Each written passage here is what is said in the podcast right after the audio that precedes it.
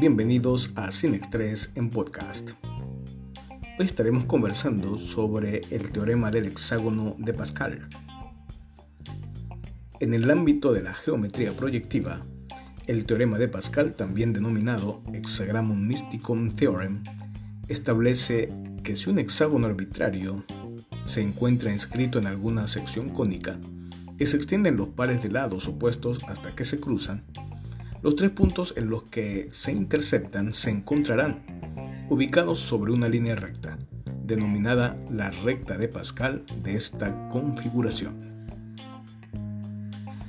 En su configuración más clásica, el teorema se suele visualizar sobre un hexágono cíclico inscrito en un eclipse. Sin embargo, el teorema también se cumple sea cual sea el orden en el que se conecten los seis puntos, de igual manera, se cumple para cualquier cónica, como es bien sabido, la recta de circunferencia, elipse, parábola o hipérbola. Este teorema es una generalización del teorema del hexágono de Papus y es el dual proyectivo del teorema de Brianchon. Fue descubierto por Blas Pascal en 1639, cuando solamente tenía 16 años.